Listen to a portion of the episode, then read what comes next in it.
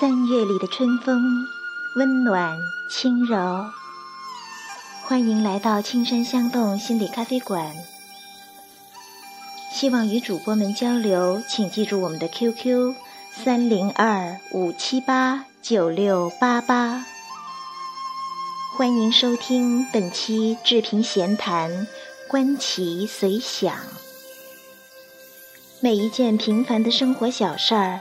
在志平老师口中娓娓道来，仿佛蕴藏着无限的禅机，似乎在提醒着我们：看待生活，你是用眼呢，还是用心？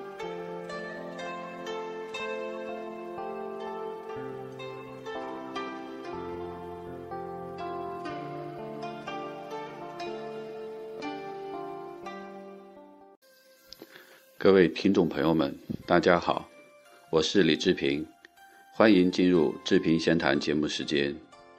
生活真的很有意思，很多事只要你稍加留心，并保持一份觉察，当下就能回馈给你一些有趣的感悟。记得一次工作结束后，感觉有些疲劳，便去了离公司不远的一个休闲广场散步，希望能放松一下。这个广场曾经非常的熟悉，十几年前刚建起来的时候，儿子还很小，经常带他来这里玩。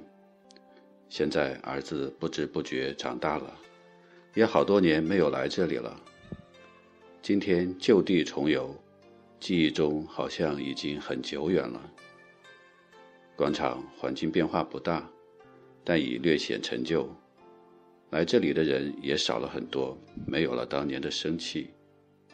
我慢慢走在这既熟悉又陌生的路上，脑子里不停会冒出当年的一些景象，不由得自问：这十几年的时间都去哪了？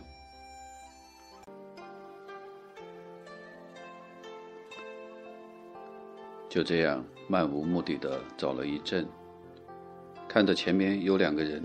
在离公厕不远的石桌上下棋，我犹豫了一下，还是决定去看看。走近看到是两个年轻人，一个比较精瘦，面色沉稳，看不到什么表情变化；另一个相对胖一点，情绪比较活跃，嘴里时不时还说点什么。再看棋面。已经进入中盘激战阶段，我赶紧仔细查看战况，以便跟上他们的节奏。很快，发现胖先生这边出现了一个杀将制胜的机会，只可惜他没这么走。我疑惑，是他没有看出来呢，还是我看错了？我又仔细反复地查看了一遍。确信没有看错，这是一部绝杀之胜的棋。他没有这么走，显然是他专注在别的地方，没有看出这招。这样我心里就有点着急，担心他错过这个绝佳的机会，很有想指出来的一股冲动，但同时想到一句话：“观棋不语是君子。”结果还好，我想要做君子的心战胜了想去指点别人的欲望，继续观战。很快，瘦子先生那边一定是发现了这一险情，开始不动声色地调动兵马来处理危机。但可惜他表面的沉稳，还是没能掩饰住内心的紧张担心，因为专注于自救。急忙中竟然没看到对方的马在踩他的车，结果胖子先生这次可没放过机会。只见他迅速将这个车吃掉，并紧紧地攥在手心里，好像生怕对方会要回去似的。同时抬起头来看着我，满脸的欣喜和得意之情，并抿着嘴，强忍着满心的欢喜。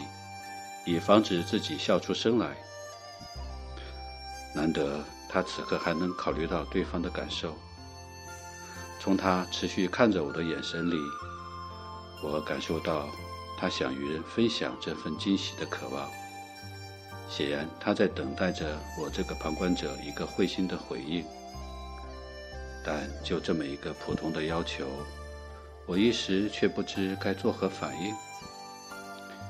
看到他如此兴奋地为自己获取的这只驹而欢喜得意，却全然不知自己已经失去了什么。我确实不知道该为他高兴，还是该为他遗憾。最后，为了不让他失望，我还是点点头，算是回应了。但我知道，这个回应绝对不是他所期望的那种。